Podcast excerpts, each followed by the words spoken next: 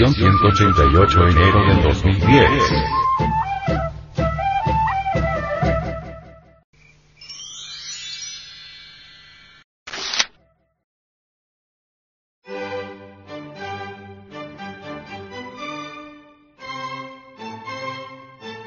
Conclusión. El venerable maestro, Samael Aumeor, sobre el arte regio de las culturas indoamericanas, dice.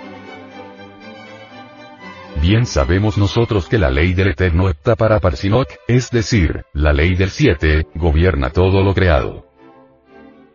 Así que, nunca faltaba en las esculturas de la antigua Babilonia, ni en los monolitos y esculturas del México milenario la sabiduría artística basada en el número 7.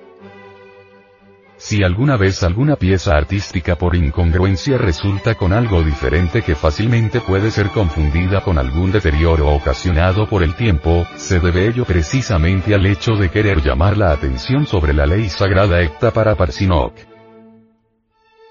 En el México antiguo, glorioso, se hablaba por medio de la danza sagrada, se hablaba por medio de la palabra y se hablaba también a través de ciertos signos científicos. En la Babilonia la música, la danza, la filosofía, la ciencia, se expresaban vivamente en el teatro. A través del centro motor por medio de la danza se instruía este cerebro, a través del centro emocional fluía pues, la emoción más pura y a través del centro intelectual se conseguían ideas trascendentes y trascendentales. Se instruía al centro intelectual, se instruía al centro emocional y se instruía al centro motor se usaba la danza, se usaba la palabra iluminada, se usaba la mística religiosa y los tres cerebros del ser humano, intelectual, emocional y motor, recibían instrucción. Me viene a la memoria las danzas de Egipto, de Samotracia, de Grecia, de India, de Persia y también estas danzas extraordinarias y maravillosas de nuestros antepasados aztecas.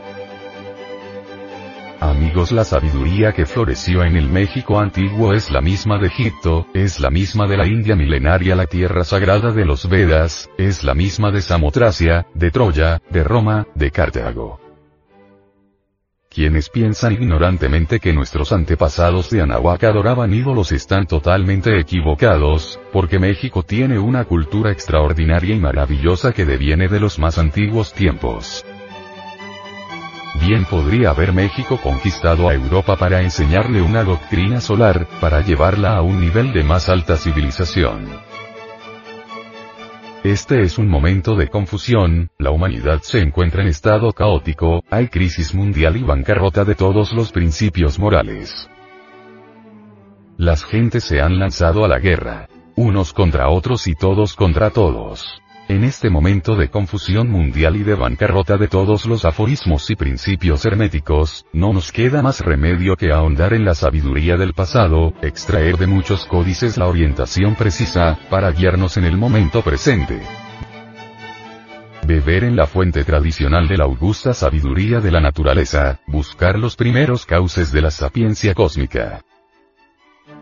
El momento ha llegado en que nosotros debemos volver nuevamente a estudiar los libros clásicos, pero con ojo avisor, sabiendo sacar de entre la letra que mata, el espíritu que da vida.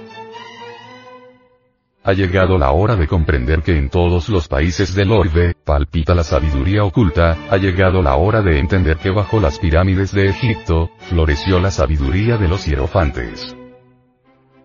Ha llegado el momento de saber que en las pirámides de Teotihuacán, aún se escucha el verbo que resuena de los antiguos maestros de Anahuac. En nombre de la verdad he de decir que la sapiencia cósmica fluye y palpita en todo lo que es, en todo lo que ha sido, en todo lo que será.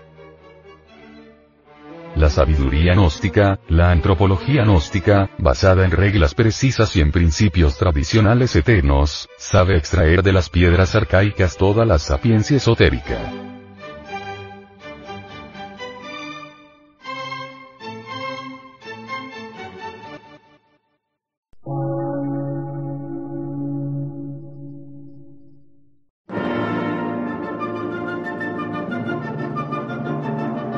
Emisora, gnóstica, transmundial.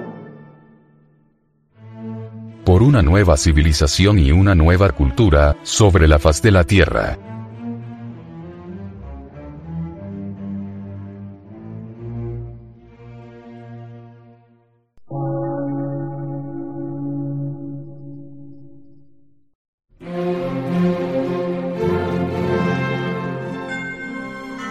medio de radiodifusión, científico, artístico, místico y filosófico, de la Asociación Colombiana de Centros de Estudios Gnósticos, Antropológicos, Psicológicos y Culturales, A.C.